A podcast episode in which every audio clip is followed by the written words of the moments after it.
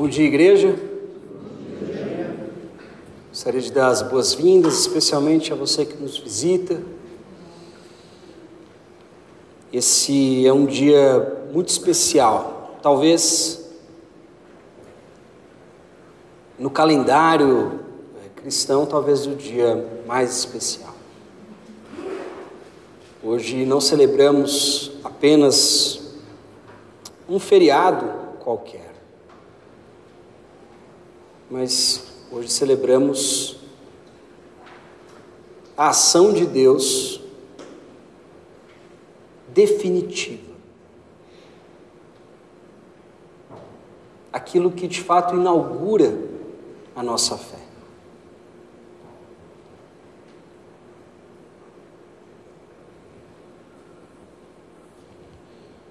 E é um prazer fazer isso como comunidade. De forma que eu não posso dizer totalmente acidental, mas também não dá para dizer totalmente proposital. O texto que nós estamos estudando, de João, nesse momento em que estamos estudando, estamos estudando as últimas horas de Jesus com os seus discípulos, o que acontece naquela última noite, naquela ceia. Embora que o Evangelho de João não descreva o episódio da ceia propriamente dito. Mas hoje a nossa leitura é a leitura de João. Vamos adentrar o capítulo 14 Vamos ler do primeiro verso até o verso de número 6. Peço que acompanhem comigo. Esse é um texto muito conhecido, mas por vezes, como é citado e citado e citado e citado, nem sempre é citado dentro do seu contexto. E eu não me refiro apenas a um contexto sociocultural, não é isso. É o contexto textual. Aonde isso foi dito? O que, que Jesus estava dizendo quando disse essas coisas? E de certa forma nos ajuda a entender melhor um pouco do que significou para os seus discípulos e, obviamente, do que significa para nós hoje, dois mil anos depois. Vamos ler. João 14, 1. Que o coração de vocês não fique angustiado. Vocês creem em Deus, creiam também em mim. Na casa de meu pai há muitas moradas. Se não fosse assim, eu já lhes teria dito, pois vou preparar um lugar para vocês. E quando eu for e preparar um lugar, voltarei e os receberei para mim mesmo, para que, onde estou, vocês estejam também. E vocês conhecem o caminho para onde vou.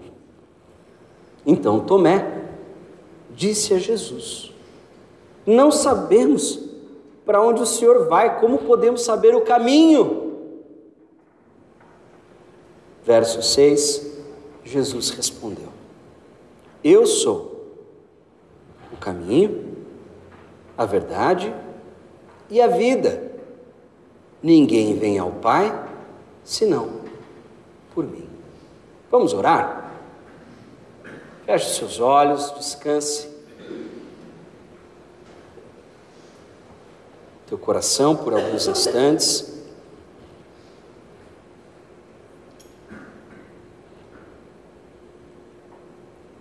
Peça junto comigo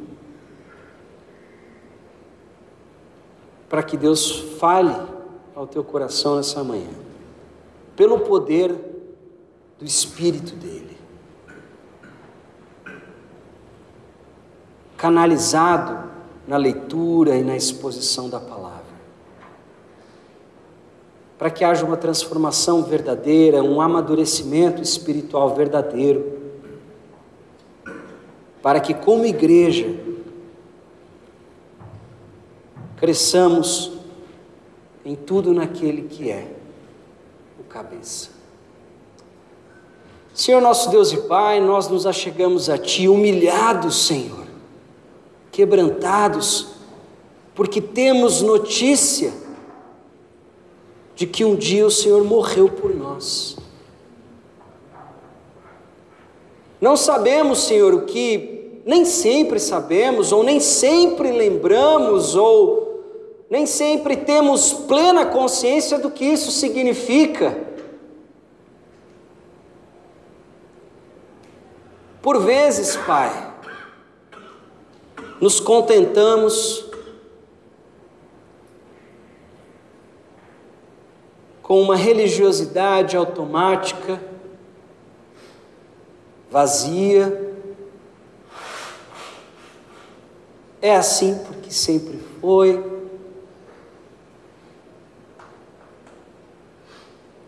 E perdemos de vista o propósito de estarmos aqui reunidos como igreja, como teu corpo, diante do Senhor, que se revela a nós na tua palavra. Se conosco nessa manhã, falando aos nossos corações, nos transformando, nos moldando, nos lapidando e nos forjando.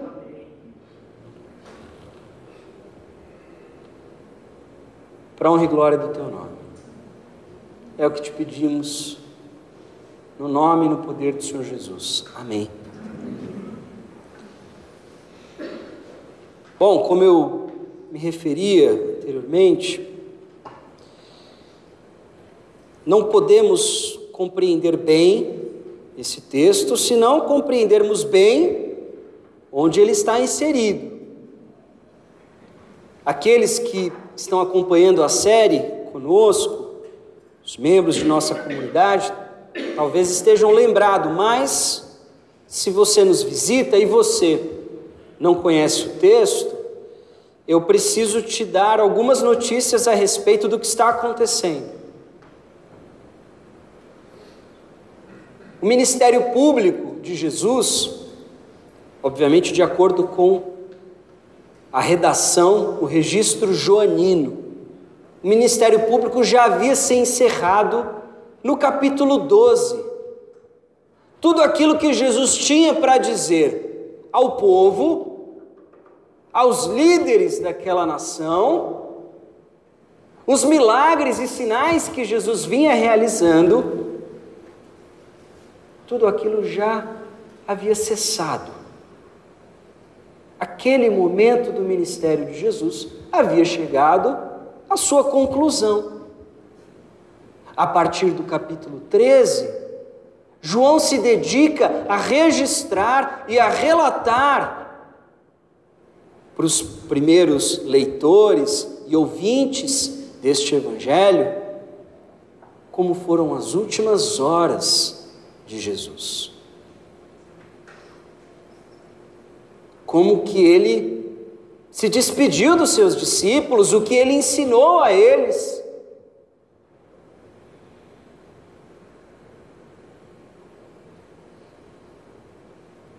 O que havia de tão importante que precisava ser dito e não poderia esperar.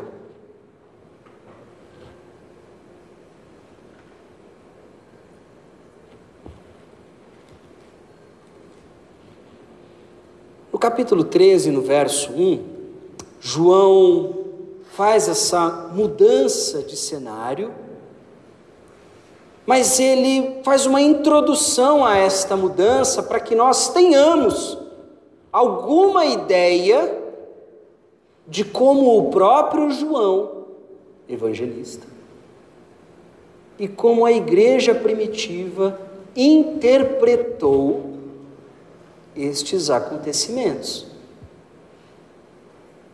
Então, no capítulo 13, no verso 1, ele diz: Antes da festa da Páscoa, sabendo Jesus que era chegada a sua hora de passar deste mundo para o Pai,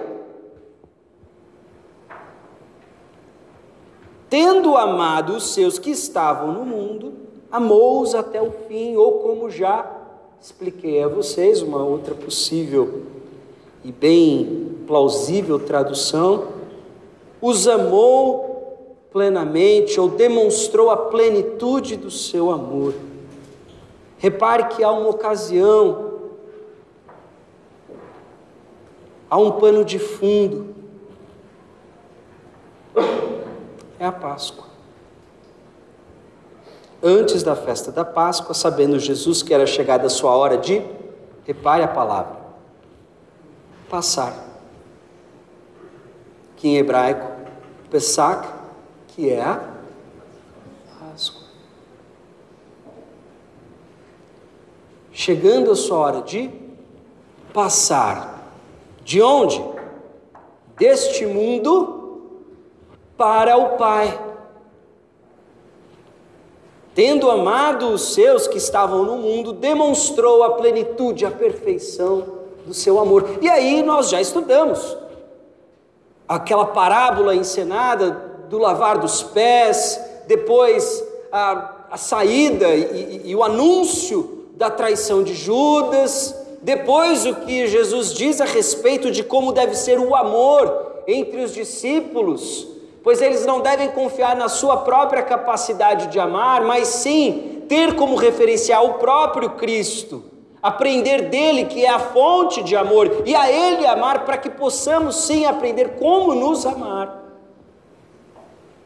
E domingo passado estudamos também como que Pedro reagiu a isso, dizendo que ele não deixaria Jesus morrer, pelo contrário, morreria no lugar. E aí Jesus revela a Pedro quem ele de fato é. Pedro, você diz que você é isso daqui, mas na verdade eu te digo, você, na verdade, antes que o galo cante, você vai me abandonar. É um contexto de despedida. Jesus está deixando os seus discípulos.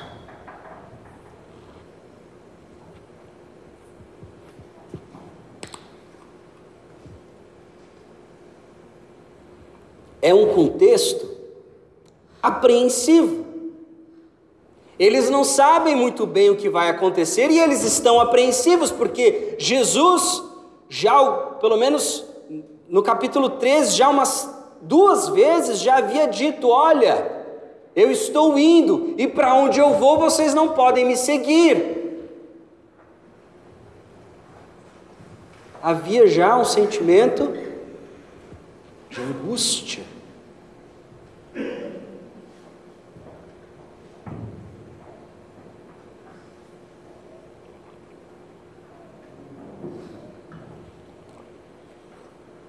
E ao mesmo tempo, isso é compreendido pelo evangelista, pela igreja primitiva, como a realização definitiva, a realização plena do que de fato significa a Páscoa.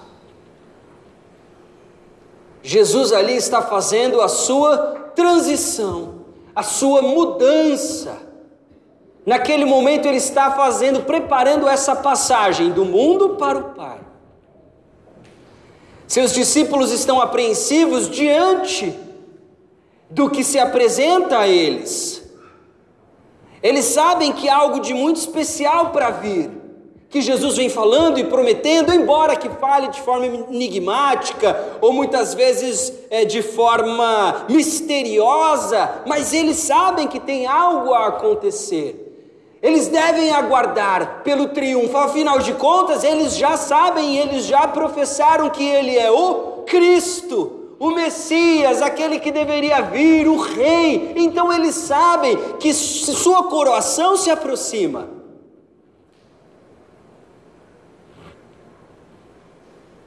Mas eles também estão intuindo que, conforme se aproxima o grande momento, da exaltação de Jesus, com ele se aproximam muitos desafios.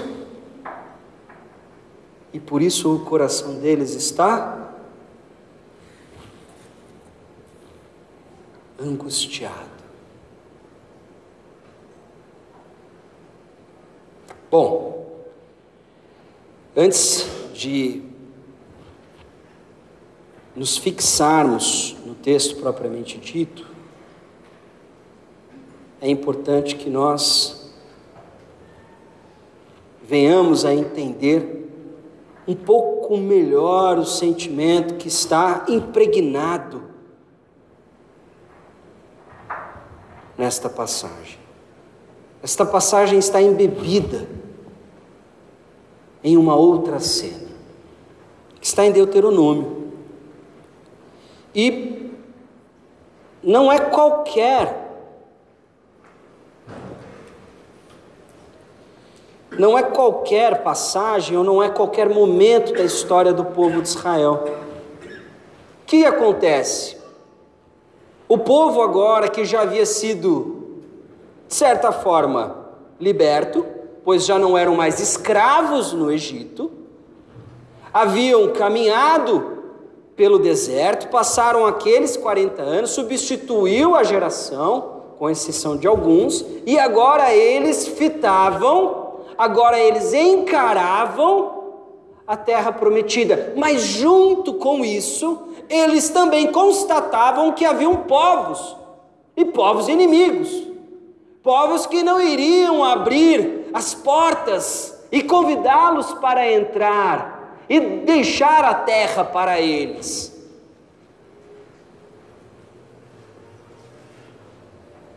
Eles sabiam que haveriam lutas, e eles olhavam para aqueles povos, para aqueles homens e diziam: eles são maiores e mais fortes do que nós.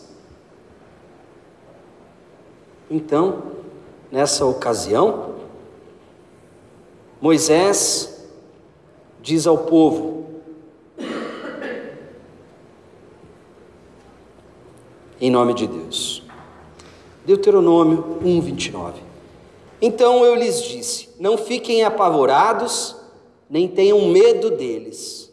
O Senhor, o seu Deus, que vai adiante de vocês, ele lutará por vocês, segundo tudo o que viram que ele fez conosco no Egito e também no deserto, onde todos vocês viram que o Senhor, seu Deus, os levou como um homem leva o filho por todo o caminho pelo qual vocês andaram até chegar a este lugar.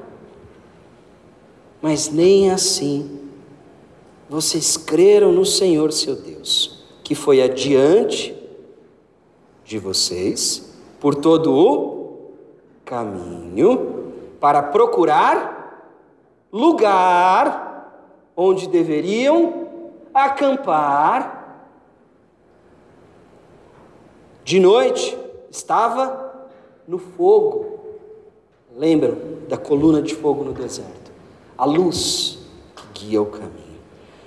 De noite estava no fogo para mostrar o caminho por onde vocês deveriam andar, e de dia estava na nuvem. Para compreendermos bem o sentimento, nós devemos compreender bem de onde João tira essa estrutura, de onde ele tira essas palavras, como que ele relata, como que ele registra, como que ele compreende o que ele está narrando. Ele tem uma compreensão, o narrador. E sua compreensão parte de Deuteronômio. Aliás, importante lembrar que no prólogo joanino, lá no capítulo 1,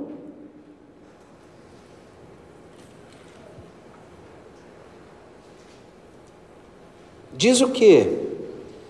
No verso 16: Nós temos, porque todos nós temos recebido da sua plenitude e graça sobre graça, porque a lei foi dada por meio de Moisés. A graça e a verdade vieram por meio de Jesus Cristo. Ninguém jamais viu a Deus, o Deus unigênito que está junto do Pai é quem o revelou. Para o autor desse evangelho, Jesus é o novo Moisés. superior a Moisés, mas que de alguma maneira cumpre essa função de conduzir o povo de Deus da escravidão para a sua terra prometida, para a sua esperança, para o seu destino escatológico. Claro, agora em Cristo, que é a revelação plena de Deus, nós podemos compreender o que isso tudo significa profundamente. Não estamos falando apenas de uma questão histórica de uma nação ou, ou, ou até mesmo de questões políticas, não. De um passado distante, não. Estamos falando da história da humanidade. Para você entender minimamente do que se trata a Bíblia, do que se trata o Evangelho, você precisa compreender dentro do paradigma que foi estabelecido pelo próprio texto sagrado desde sempre. O povo de Deus é um povo peregrino.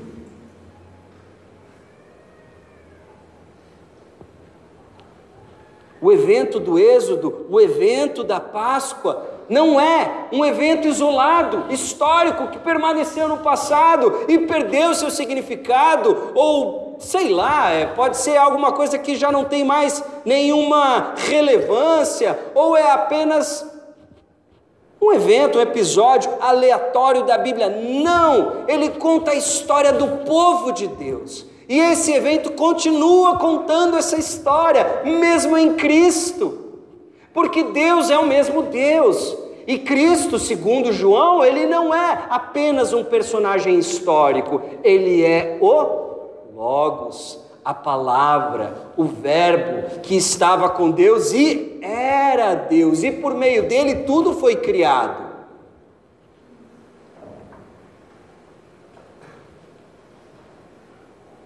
Para você compreender bem a espiritualidade judaico-cristã, especialmente a cristã, hoje não podemos falar tanto pela judaica, porque,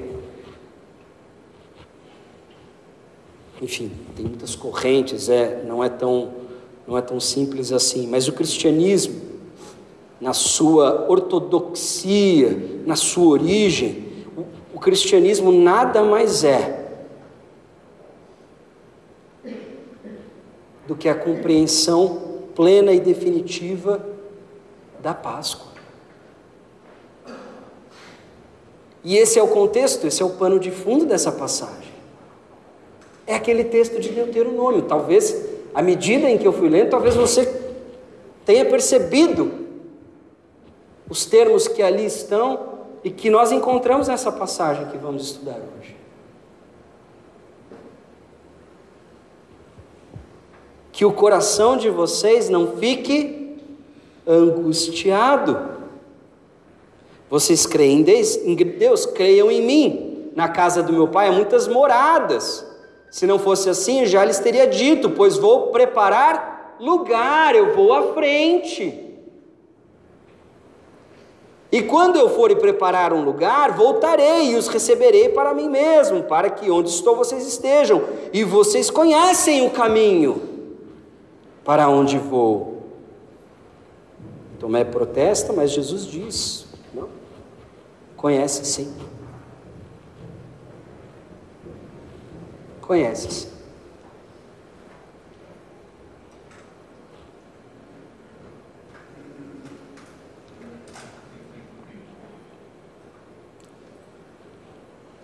Assim como os israelitas, os discípulos também estavam percebendo que grandes desafios os aguardaram pela frente.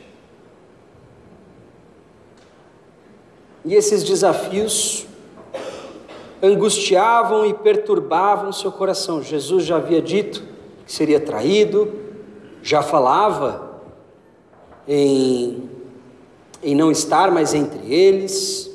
Pedro já intuía que haveria algum conflito ou confronto, por isso tinha dito que morreria por ele.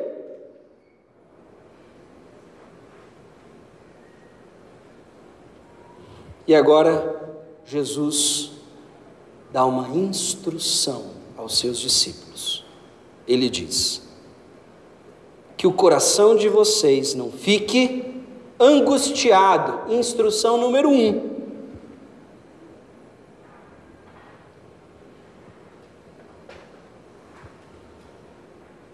Instrução número dois. Por isso hoje eu escolhi a, a Almeida atualizada como versão, ela traduz melhor aqui, porque nós temos um caso de do verbo crer na primeira colocação, indicativo e depois imperativo, não imperativo imperativo. Você tem indicativo, depois imperativo. Ele constata algo e depois ele dá um comando. Ou seja, vocês creem em Deus. Ele reconhece isso, ele constata isso. Aqui o crer está no indicativo. E aí ele conclui: creiam também em mim. Essa é a tese, esse é o porquê de tudo que vem depois nessas próximas colocações. O coração de vocês não deve ficar angustiado, o coração de vocês não deve se desviar, o coração de vocês não deve ser tomado pelo medo, embora que muitas ameaças, muitas coisas terríveis de fato nos esperem, mas o coração de vocês não deve se desviar. Eu sei que vocês creem em Deus, então creiam em mim. Crer em Deus é crer em mim. Eu sei que isso para você é óbvio, mas não era para os discípulos e não era para a maioria daquelas pessoas. Jesus está cada vez mais explicando, confirmando, avançando na sua declaração fundamental a respeito de quem Ele é.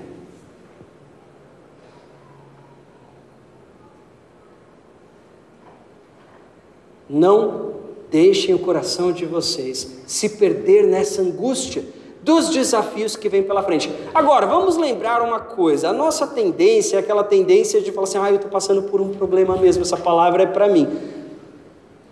Tudo bem, é, mas vamos lembrar que, primeiro, ele está falando com discípulos, tá? com pessoas que já abandonaram tudo por ele e que vão sofrer por causa dele.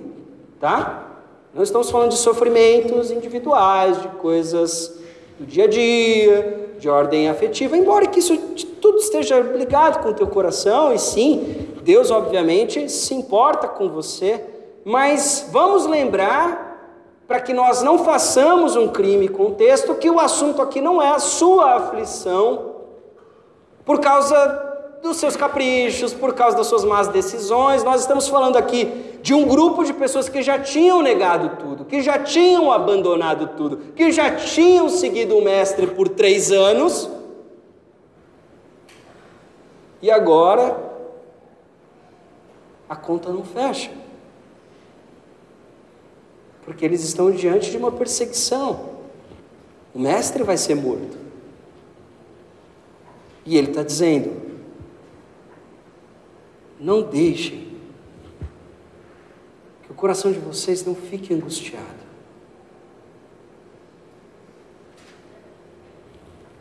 Vocês creem em Deus. Então creiam também. Porque eu tenho algumas coisas a dizer a vocês.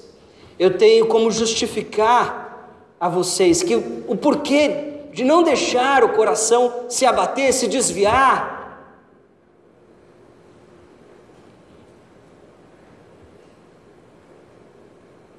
Na casa do meu pai há muitas moradas. Se não fosse assim, eu já lhes teria dito, pois vou preparar um lugar para vocês. Olha, tem desafios, mas não temam. Vocês creem em Deus, creiam em mim. Por quê? Porque eu estou indo à frente. Eu estou indo como fui no deserto.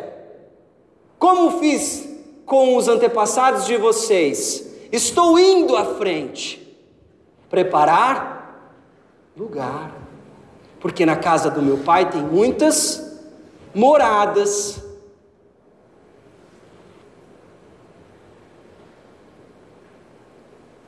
E quando eu for e preparar um lugar, eu voltarei. Os receberei para mim mesmo, para que, onde estou, vocês estejam também. Então, para justificar, para explicar o porquê eles não deveriam se deixar angustiar pelas adversidades que se apresentavam, ele diz que ele vai à frente preparar um lugar, porque na casa do pai dele tem muitas moradas, e ele vai voltar e vai concretizar isso, para que onde ele esteja, nós também estejamos. Qual é o problema dessa passagem? E essa passagem é uma passagem, sim, um tanto quanto no que diz respeito à exegese, à compreensão dela, um pouco difícil, problemática no bom sentido. Porque todos nós fomos ensinados o quê? Pelo menos aqueles que cresceram numa igreja, seja até mesmo católica, por que não? Porque, de certa forma, há esse consenso geral, superficial a respeito do que é a fé cristã. Você aceita Jesus e depois você vai para o céu, certo? E lá no céu você vai ser recebido quando você morrer e tal. É como se você tivesse um tipo de recompensa pela vida que você levou aqui. Qual que é o problema? Primeiro, esse não é um. Primeiro que não é assim. A Bíblia não fala de nada disso. Não é isso. A espiritualidade judaico-cristã, ela é uma espiritualidade do quê? O que eu venho falando para vocês? Se a estrutura, se o paradigma narrativo é a Páscoa, deixa a escravidão, tempo no deserto para chegar à terra prometida, o paradigma de espiritualidade cristã é um paradigma de jornada, de caminhada, Nós estamos na parte da história da caminhada, nós ainda não chegamos na terra prometida. E essa terra prometida não nos é prometida depois da morte também. Pelo menos, se houver alguma coisa, e aí uma discussão um pouco frutífera, mas o que nós sabemos é que Jesus vai voltar no último dia, vai ressuscitar, vai julgar, e aí os seus vão viver com ele, reinar com ele no mundo redimido. Isso a gente sabe. O que acontece depois da morte não está muito claro.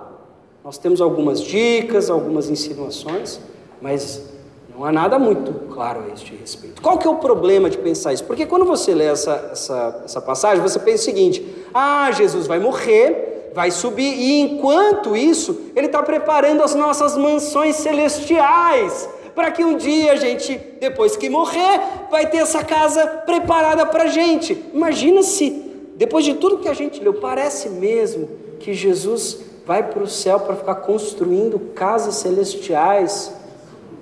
Não é isso que Deus está dizendo. E eu te digo isso, eu não vou avançar hoje, porque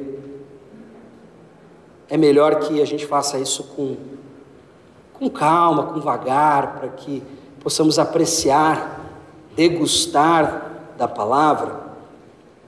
Mas eu já te adianto o seguinte: Jesus está adiantando a obra do Espírito Santo aqui. Um pouco mais para frente, ele vai usar a mesma palavra para descrever a habitação que Deus vai fazer em nós. Aqui não está, não, até porque em João a gente não tem essa escatologia. É, não, não tem um foco na escatologia futura, ela tem um foco na escatologia já realizada. O, o que é isso? Fala de uma vida eterna que já é possível ser desfrutada pelos discípulos, por aqueles que nasceram de novo, esse é o tema do Evangelho. Lembra, eu sou a ressurreição e a vida. Aquele que crê em mim, ainda que morra, viverá. E aquele que vive em mim, jamais morrerá. Como? Você vai morrer fisicamente. Então ele está falando de uma outra vida. Como assim? É, como assim? Eu também tem dificuldade em entender, mas é a discussão dele com Nicodemos. Espera aí, está dizendo que um homem adulto vai poder voltar ao ventre da mãe e nascer novamente? Esse é o assunto do Evangelho de João. Não está falando de uma escatologia futura, está falando de uma escatologia realizada. Portanto, ele não está falando da mansão celestial que um dia a gente vai habitar. Ele não está negando isso, ok?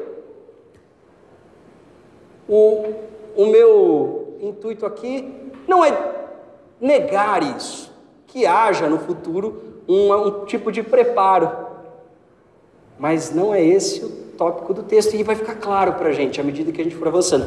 Jesus aqui está começando a dar um gosto do que ele vai falar a respeito do Espírito Santo e de como nós vamos habitar nele e ele vai habitar em nós, porque ele vai começar a falar de como deve ser a vida do crente, especialmente enquanto ele espera a conclusão do plano de Deus da sua igreja. Ele já, de certa forma, ele já começou a falar disso quando diz: Olha, eu estou indo embora, portanto, um novo mandamento vos dou: amai-vos uns aos outros, como eu vos amei. E se vocês assim fizerem, todos saberão que vocês são os meus discípulos. Ele já está preparando o terreno para a sua partida e como deverá ser a vida, a conduta, os frutos daquela igreja, que não será qualquer igreja, que não será uma, uma instituição humana, que não será um projeto humano, mas serão pessoas inspiradas, e aí a palavra habitadas por Deus através do seu Santo Espírito. Mas a imagem de Deuteronômio continua. Olha, eu sei que tem desafio pela frente. Eu sei que me escolher, eu sei que à medida que vocês me escolhem, vocês vão enfrentar sérias dificuldades. Mas eu estou indo à frente. Preparar lugar. Porque qual que é a casa do pai? Tinha um tio meu que dizia que isso era prova de que existiam extraterrestres porque a casa de Deus seria o universo e as muitas moradas os planetas. É, não acho que seja isso. A casa do Pai, desde o começo aqui, ela é, biblicamente falando, essa ideia é sempre trabalhada junto com a ideia do templo. E Jesus diz em João que ele é o templo. A ideia das muitas moradas, nós somos as muitas moradas.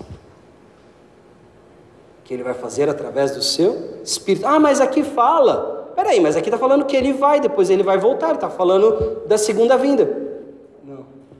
Ele está falando da ressurreição. Porque é depois da ressurreição que vem o Espírito. Lembra que ele disse: Se eu não for o consolador, não pode vir.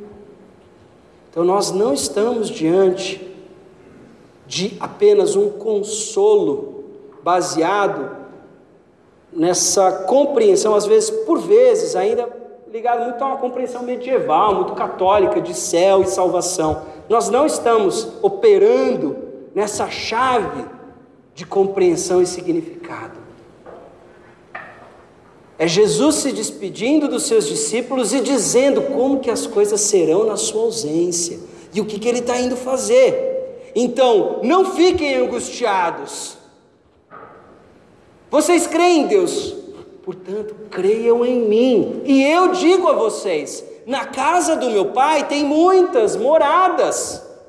E eu estou indo preparar esse tipo de habitação. Eu estou indo providenciar. Eu estou indo trabalhar para que essas habitações possam cumprir o seu papel. E aí ele conclui: E quando eu for e preparar o lugar, voltarei e os receberei para mim mesmo, para que onde estou, vocês também estejam. Porque ele não é um Deus distante, indiferente, apático, que observa as coisas lá de cima. A grande novidade do cristianismo é um Deus que escolhe habitar nos seus filhos, através do seu Espírito, que é o seu grande dom aos seus escolhidos, aos seus filhos. Através desse Espírito eu vou habitar em vocês. Eu não vou entrar tanto nessa questão pneumatológica, que é como a gente chama na teologia, por quê? Porque Jesus vai explicar isso e explicar isso muito bem, alguns capítulos à frente. Então, eu agora me contento em esclarecer a vocês que essa passagem, em vez de falar de uma escatologia futura, está falando, embora que não a ignore, porque pouco sabemos. Então, talvez seja melhor não fazermos muitas afirmações. Mas o que sabemos é de uma escatologia já realizada pós-ressurreição, onde o Espírito Santo de Deus desce e inaugura os últimos dias. Um pouco daquilo que a gente já estudou em Atos. Então, não fiquem com o coração agitado. Eu sei, eu sei que vocês estão vendo o que está lá na frente, estão imaginando, já estão de alguma maneira se preparando para isso, e o coração de vocês está agitado. Creiam em mim, como vocês já creem em Deus porque eu vou à frente de vocês. Eu vou preparar o acampamento. Novamente, isso não é uma boa notícia para você que simplesmente está passando por um momento de dificuldade, consequência das suas más decisões. Isso é uma boa notícia para aqueles que abriram mão de suas vidas para seguir a Jesus e vão pagar o preço de segui-lo ok? Deus não tem compromisso com suas más decisões, com seus planos. Eles são seus, você fez, você escolheu ir lá. Deus não é esse tipo de pai pós-moderno, sabe? Que mesmo o filho tendo feito todas as burradas, vai lá e, e o tempo todo fica é, evitando que o filho é, arque com as consequências das próprias atitudes. Não, Deus não é assim. Não é assim. Se o fosse, nós estaríamos falando de uma outra compreensão de fé. Aliás, Jesus não precisaria pagar o preço, porque havia um preço a ser pago. Então, já que é isso, nós temos que entender que essa aflição, essa angústia que toma o coração dos discípulos, que sim, mesmo tendo passado três anos com Jesus, ainda são imaturos e ainda não entenderam nada, afinal de contas, o Espírito Santo não desceu, mas abandonaram tudo por Jesus. E vão sofrer, começar o sofrimento, embora que vão falhar muito. A começar do próprio Pedro, que vai negar três vezes.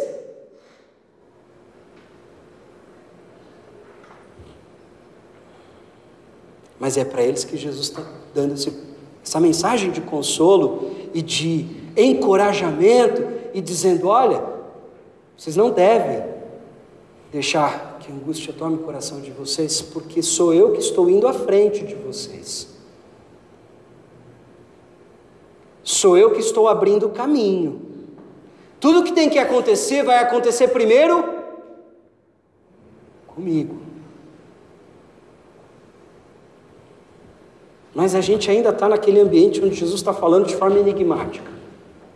Eles ainda não estão entendendo, eles ainda não sabem da cruz, eles ainda não sabem, ou pelo menos não entenderam muito bem a ressurreição. Está tudo muito confuso para eles. Eles sabem que Jesus é o Messias, eles sabem que Jesus é o, o, Rei verdadeiro, o esperado, porque ele demonstrou, porque é ele quem tem as palavras de vida eterna, eles sabem disso, mas eles ainda não entenderam qual é o arco narrativo, o que deve acontecer, qual é o propósito, quais são os planos de Deus, isso ainda não está claro para eles. Mas Jesus os consola dizendo: vocês não precisam saber ainda muita coisa, porque pensa o seguinte: Jesus sabia de tudo, certo? Um exercício lógico, tá? Se ele não explicou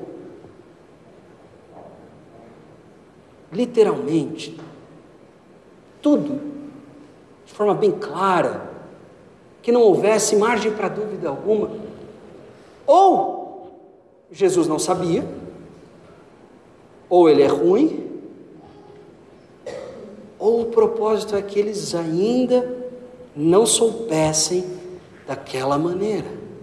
Ou o propósito é que eles ainda permanecessem num estado de desenvolvimento e que havia para eles uma caminhada pela frente, havia para eles um processo, havia para eles um processo de desenvolvimento, havia para eles um processo de amadurecimento. Porque afinal de contas, a espiritualidade cristã, ela funciona nesse paradigma narrativo. Libertos do cativeiro para uma jornada em direção à salvação. E Jesus faz menção a isso quando conversa com os judeus no capítulo 8 ou 7, agora não me recordo, talvez até o 10. Bom, sou péssimo com as numerações. Mas Jesus diz o seguinte: olha, acho que é o 8 mesmo. Aqueles que permanecerem na minha palavra serão meus discípulos verdadeiramente, e a verdade vos libertará. E aí eles dizem: como assim nos libertará? Não somos escravos. E Jesus diz: todo aquele que vive no pecado é escravo.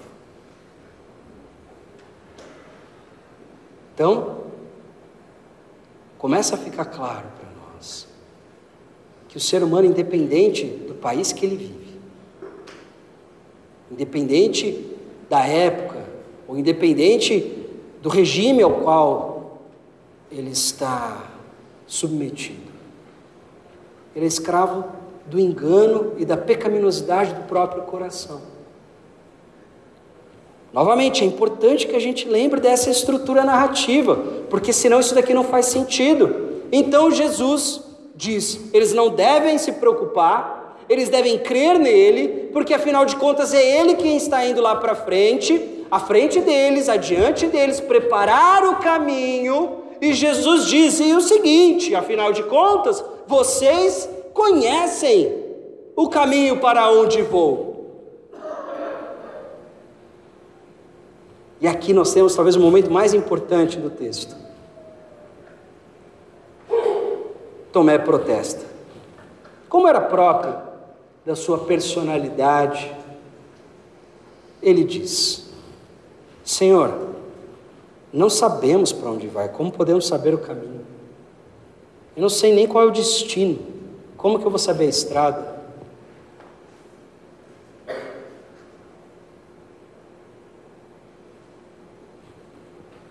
Mas lembra que Jesus disse antes. Jesus disse. Ele conclui aquele, aquela fala dele. Afinal de contas, vocês conhecem o caminho para onde eu vou. E ele diz: não. Nós temos aqui uma divergência. Jesus diz que eles conhecem. E Tomé, talvez até falando por todos, diz: Não, a gente não conhece, porque a gente não sabe nem para onde o senhor está indo. E aí vem um dos textos mais emblemáticos de todo o cristianismo, envolto de toda uma especulação a respeito do seu significado e como que isso deve ser entendido. Agostinho, que era Agostinho, diz o seguinte: Olha, eu não sei. Quem sou eu para falar qualquer coisa? Agostinho ele fica só circuncidando a passagem. E outros grandes homens de Deus também vão dizer: olha, eu não me arrisco a dizer o que, que é o que, assim, de forma bem clara e definitiva. Dá para dizer o que a gente pode deduzir dessa fala de Jesus. Vocês conhecem o caminho? A gente não sabe nem qual é o destino, Jesus. Como é que você está falando que a gente conhece o caminho? Estou falando que vocês conhecem, porque eu não estou dizendo que vocês sabem o que vocês devem fazer. Vocês não sabem tudo que precisa ser feito. Vocês não têm todas as informações.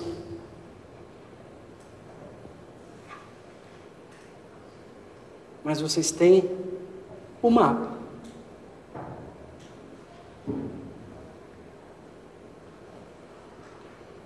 Sei que vocês, vocês não conhecem o caminho porque vocês nunca percorreram o caminho. Mas vocês podem descansar porque vocês têm o um mapa, vocês têm as instruções fundamentais para isso. Ainda que vocês não saibam que as possuem. Mas mais para frente, Jesus vai dizer que o Espírito vem para lembrá-los de tudo que Jesus os ensinou. Sabe quando você está naquela situação e de repente você Nossa, mas Jesus disse isso. Uau, não posso fazer isso, não posso me envolver com isso. Não, isso daqui Jesus não faria. Sabe quando acontece? Já aconteceu isso com você? Então, esse é o Espírito Santo. Te lembrando do que ele ensinou. Porque essa é uma das atribuições do Espírito Santo. O que Jesus está dizendo é o seguinte: vocês conhecem o caminho, vocês não sabem ainda muito bem que o caminho é o caminho, mas vocês o conhecem. porque eu sou o caminho. Normalmente se traduz eu sou o caminho, a verdade e a vida, mas uma outra possível tradução, e as duas são, elas não são excludentes, elas devem ser pensadas juntamente.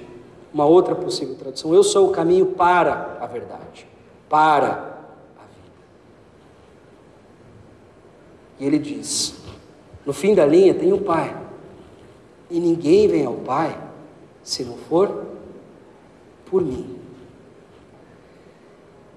Por mais misterioso, enigmático que pareça, essa é uma das falas de Jesus mais simples, mais reconfortantes e um dos consolos mais poderosos. Ele está falando com pessoas que não faziam ideia elas não tinham o Novo Testamento, elas não tinham o Espírito Santo. E ele está dizendo: você não precisa saber tudo. Você não precisa de todas as respostas. Não, mas eu quero saber o que vai acontecer comigo depois que eu morrer, porque eu quero entender como que isso funciona, em que medida a minha escolha é, está operando, em que medida a escolha do Espírito Santo, porque eu também quero entender por que da ceia é assim, o batismo assado, e, e como é que age, e se for acontecer dessa maneira. E ele está dizendo o seguinte: olha, todas as suas dúvidas são angústias no teu coração todos esses questionamentos, toda essa inquietação, angustia o teu coração, desordena o teu coração, corrompe o seu coração mais do que já é.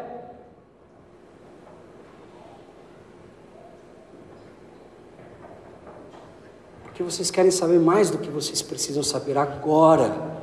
Agora. Agora. Basta que vocês saibam que o caminho sou eu. Que não há outra maneira de chegar no Pai que não eu.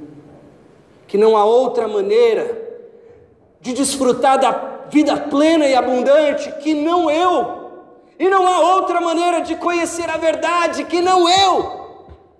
Mas não dá para explicar agora o que isso tudo significa, porque essa é uma espiritualidade da jornada, de toda uma vida, de toda uma vida de submissão e de obediência a Deus e a Sua palavra. As pessoas vêm às igrejas, se convertem e elas querem respostas, elas querem explicações a respeito de uma série de coisas. E o que eu tenho aprendido com a palavra de Deus e com o pastoreio é: não dá para responder tudo, dá para responder que Jesus é o caminho. Porque afinal de contas, diz que o fruto do Espírito é paciência, mansidão, domínio próprio. E é engraçado que, embora Jesus constate que Pedro vai negá-lo, Jesus não o condena. Ele não condena, não condena Pedro por tê-lo negado, mesmo tendo sido avisado. O que, que isso te diz? O que, que isso nos diz? Que ele sabe que a gente vai cair, que ele sabe que a gente não sabe o caminho direito embora que alguma medida a gente saiba, porque sabe que é Ele, porque a gente sabe que sem Ele não tem jeito.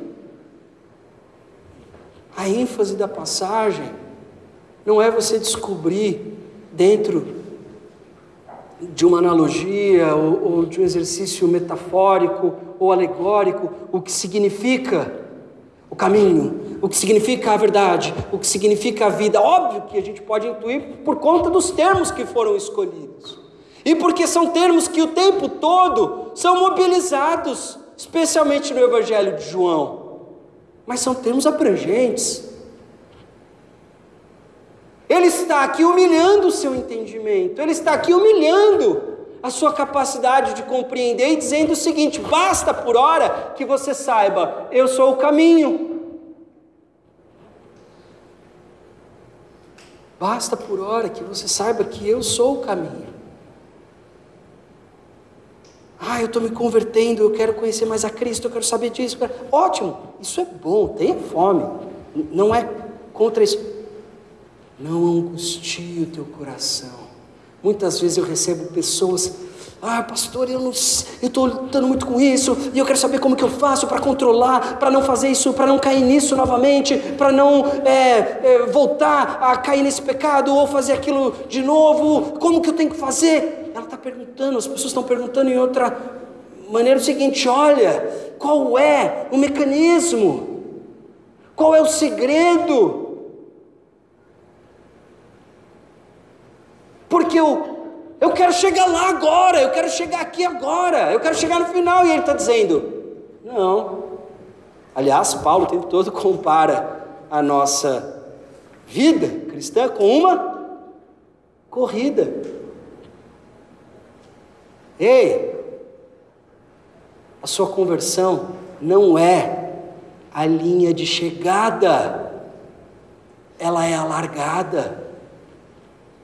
Contente-se em saber, Jesus dizendo: Eu sou o caminho. Contente-se agora com isso. Mas eu quero saber. Você não foi feito para aprender. Isso não pode ser ensinado assim. Essas verdades espirituais, elas são ensinadas e aprendidas ao longo de toda uma vida de submissão. Ou você acha que eu vou te. Ele não ensinou isso para os discípulos dele, gente, presta atenção. Ele não ensinou isso para os discípulos dele, que estavam com ele ali todo dia. Ele não ensinou dessa forma, não é a didática, não é a pedagogia de Jesus. A pedagogia dele é a pedagogia da jornada, do caminho. Por isso que o tempo todo nós somos incentivados pela palavra de Deus, seja por Jesus, seja por outros autores, permaneçam.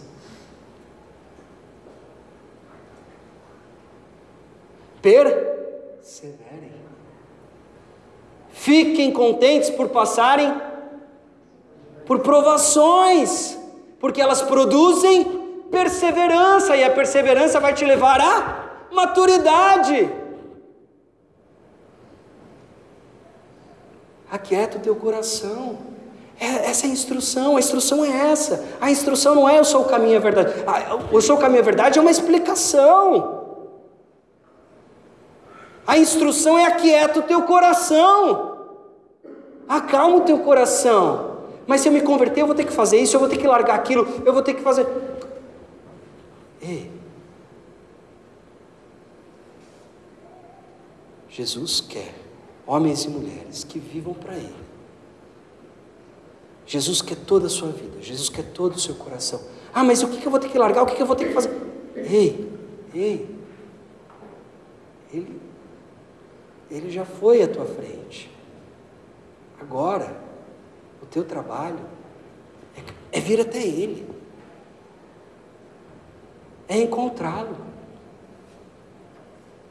Ah, mas Ele não está comigo? Tá, porque Ele é o caminho, Ele é a verdade, Ele é a vida.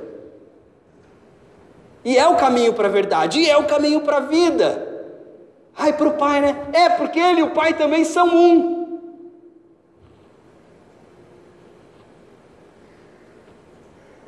Difícil entender, né? Olha a boa notícia: para você ser crente, você não precisa entender esse mistério. Não precisa. O que, que você precisa? Crer. Crer. Confiar. apostar a tua vida nisso. Trilhar este caminho. Qual caminho? Mas que caminho é esse que ele está falando? É ele. É o que ele ensinou, é o que ele falou, é como ele viveu. Ah, mas eu não consigo aprender isso tudo agora, porque você não vai aprender isso tudo agora. Nossa, mas eu tô, eu cresci na igreja e agora, de uns tempos para cá, eu tenho aprendido coisas que eu nunca aprendi antes. Sim, acontece assim também. Não é porque você cresceu na igreja que você é crente. Não é porque você acredita em Deus que você é crente, não é porque você acredita em Jesus que você é crente. Crer no, é muito mais que acreditar. Crer é se submeter a Ele, a Sua palavra. Mas o que eu preciso fazer para controlar isso, para controlar meu ego, para controlar minha vaidade? Porque eu quero, eu não quero mais ser assim, eu quero. Jesus é o caminho. Jesus is the way. Como alguns americanos era comum a gente ouvir, né, naqueles evangelismos assim. Olha o que está sendo dito aqui. Ei, você sabe o caminho. Você está louco? Eu não sei o caminho, eu não sei nem para onde você vai. Eu sou o caminho. E o ponto de interrogação continua. Não tem problema. O Espírito Santo vai vir. E ele vai te levar a toda a verdade. E ele vai fazer você lembrar de tudo que eu ensinei. E no tempo certo, se você se submete à minha palavra, vai dar fruto. Qual a imagem que Jesus o tempo todo invoca para descrever a nossa espiritualidade? Outra imagem além do caminho? A imagem da semente, da planta que cresce, suas raízes. O fruto bom dá no tempo certo. Não à toa que Paulo vai dizer que o fruto do Espírito é isso. Ou seja, o amadurecer da vida cristã vai dar isso daqui. Amadurecer leva tempo. Claro, tem uns que resistem. Porque acham que descobriram tudo aqui porque a experiência da conversão, porque quando eu me converti, eu dei pirueta, eu, eu sabe, eu, eu falei línguas, eu não sei o que, e, e eu me emocionei, e aquilo foi, eu nunca mais senti aquilo que eu sentia. Essa não é espiritualidade bíblica. Não estou negando a sua conversão, eu não estou negando o seu encontro, eu estou te dizendo que aqui não foi te revelado tudo, aqui foi o ponto de partida. Sua conversão não é linha de chegada, é largada.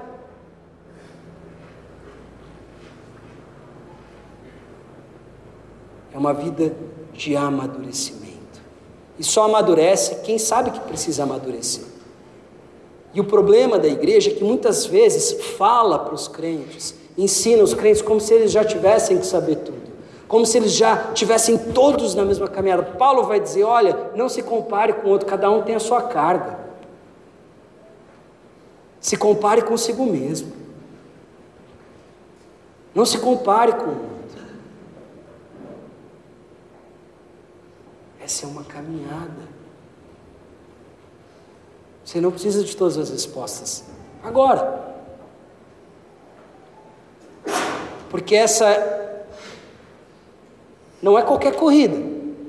Está mais para uma maratona do que para uma corrida de 100 metros. Ok? Jesus está te chamando para viver uma vida com Ele. Ele está te chamando para só ter um encontro com Ele. É uma vida. Por que você acha que invocam a imagem do casamento?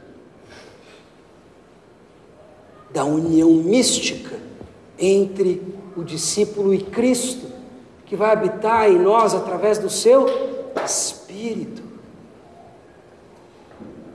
é uma vida. Quem acha que descobriu tudo aqui, fica dando canelada nos outros e atrapalha a comunhão. Porque acha que já sabe tudo, é arrogante. Não vem para a igreja querendo aprender, vem achando que já sabe. E eu estou dizendo aqui, eu sou o pastor dessa igreja, eu não sei. A cada domingo eu aprendo uma coisa nova. Ah, mas você não conhecia esse texto? Você não fez faculdade de teologia? Fiz. Mas não é assim que funciona. O meu mérito não está no meu conhecimento. O mérito de um pastor está na sua fidelidade e na sua disposição de se permitir ser usado pelo Espírito. Eu conheço pra caramba a Bíblia, provavelmente mais do que todos vocês. Provavelmente. Como texto, como letra. Os efeitos que a palavra de Deus produz no meu coração, eles estão sujeitos ao tempo e ao amadurecimento. Como vocês também. Não é uma espiritualidade de acúmulo de informação. É jornada mas só aprende quem quer aprender. Por isso que a palavra de ordem é discípulo. E você não vai encontrar outra palavra para descrever os cristãos, o povo de Deus no Novo Testamento. Você, usa, você encontra, em todo o Novo Testamento você encontra três vezes a palavra cristãos. E ela e é usada como algo pejorativo. A palavra é discípulo ou santos. As duas palavras têm implicações seríssimas. Um é aluno e o outro foi separado. Teve uma vida separada, consagrada para quê? Para a missão e para o chamado que Deus deu a ele. A boa notícia é: Jesus é o caminho. O Pai, a verdade, a vida, óbvio que estão no horizonte. O que isso significa? Nossa, quem sou eu para querer definir isso? Nem Agostinho quis, quando comenta essa passagem. Mas basta você saber agora. Você sabe o caminho. Ah, não sabe, sabe. Sou eu. Basta agora que você saiba isso. Permaneça. Permaneça. Mas eu não sei se eu estou entendendo, se eu vou concordar, porque eu preciso. Ei, essa não é a atitude do discípulo. O discípulo não faz assim, o discípulo não impõe as condições. O discípulo se submete a elas, as condições do mestre. Preciso ver se eu concordo com isso, porque eu não sei. Ei, assim não aprende. Permaneça obedeça. A quem? Sempre a palavra. Se alguém na igreja te disser algo e não puder justificar biblicamente, procure outra pessoa na igreja para confirmar. Não precisa abandonar de cara, mas procura outra pessoa. Às vezes outra consegue. Às vezes é só falta de preparo de quem falou.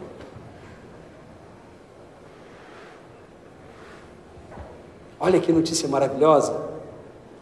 Você aí carregando todo esse peso, achando que você tinha que ser crente, fazer isso, fazer aquilo, e não sei o que e tal, e conquistar, e porque eu tenho que é, conseguir fazer isso, porque eu coloquei uma meta para mim que até dezembro desse ano eu vou estar falando em grego e hebraico.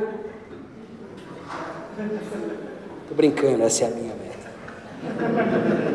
Brincadeira, também não é.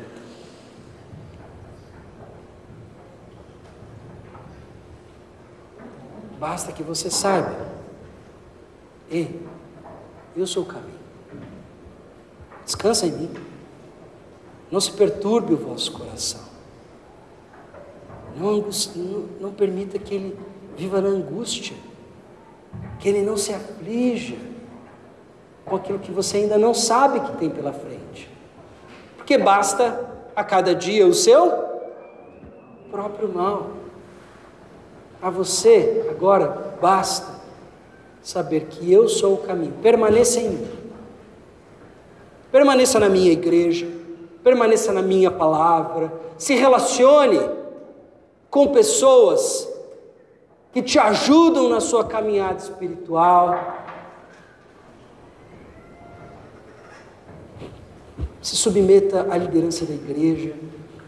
Às vezes a pessoa está aqui na igreja, faz um monte de coisa, envolvido e tal, não sei o quê, mas está sempre em rebeldia. Eu estou fazendo o meu serviço para Deus, porque eu e Deus, e não entendeu.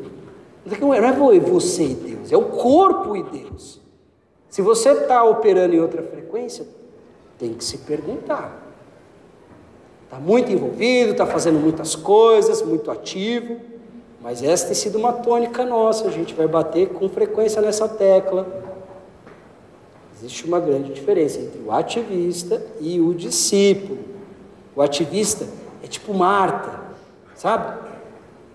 Faz um monte de coisa, mas não se alimenta do prato principal e fica bravo com Jesus. Ainda dá bronca em Jesus. Esse é o ativista, ele é orgulhoso, ele se orgulha do serviço dele, do que ele faz. Ele fica pomposo. Ele acha que ele é mais espiritual que todo mundo, sabe? Dá bronca todo mundo e tal. Às vezes precisa dar bronca, nem sempre às vezes uma boa conversa.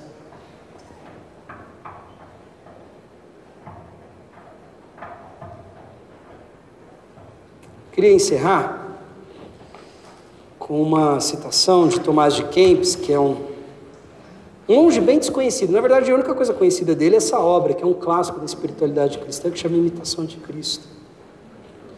E num determinado momento ele comenta isso.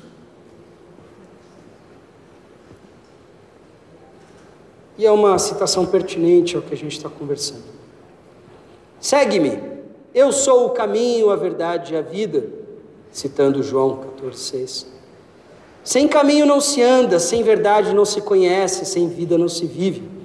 Eu sou o caminho que deves seguir, a verdade, a verdade que deves crer, a vida que deves esperar. Eu sou o caminho seguro, a, vida, a verdade infalível e a vida interminável. Eu sou o caminho direito, a verdade suprema, a vida verdadeira, a vida ditosa e a vida incriada. Se perseverares no meu caminho, conhecerás a verdade, e a verdade te livrará, e alcançarás a vida eterna. É uma espiritualidade de permanência, submissão, perseverança. Não é uma espiritualidade de acúmulo de conhecimento, embora que seja uma espiritualidade também de crescente e progressivo entendimento. À medida em que crê e obedece, se compreende também, mas não é compreensão nos nossos termos modernos. Eu decorei a informação, eu sei. A Bíblia trabalha com uma outra antropologia. conhecimento ele é armazenado em depósitos mais profundos chamado coração. Espero que a palavra do Senhor sirva de consolo ao coração atribulado. Não, ela não, ela não responde a, a certas tribulações promovidas por você mesmo. Ela responde às tribulações daqueles que decidiram pagar o preço de seguir a Cristo. Que fique claro isso. Mas, poxa, eu estou sofrendo por um monte de decisão ruim que eu tive. Sim. Venha Jesus, Jesus vai trabalhar o teu coração. Mas saiba que ele está falando com discípulos. A questão não é o quão fenomenal você é, é se você rendeu a tua vida. O desenvolvimento deixa por conta dele. O amadurecimento deixa por conta dele. A questão é se você rendeu a tua vida. Feche os teus olhos e a gente vai encerrar o nosso culto. Descansa o teu coração. E a minha esperança é que, de fato, seu coração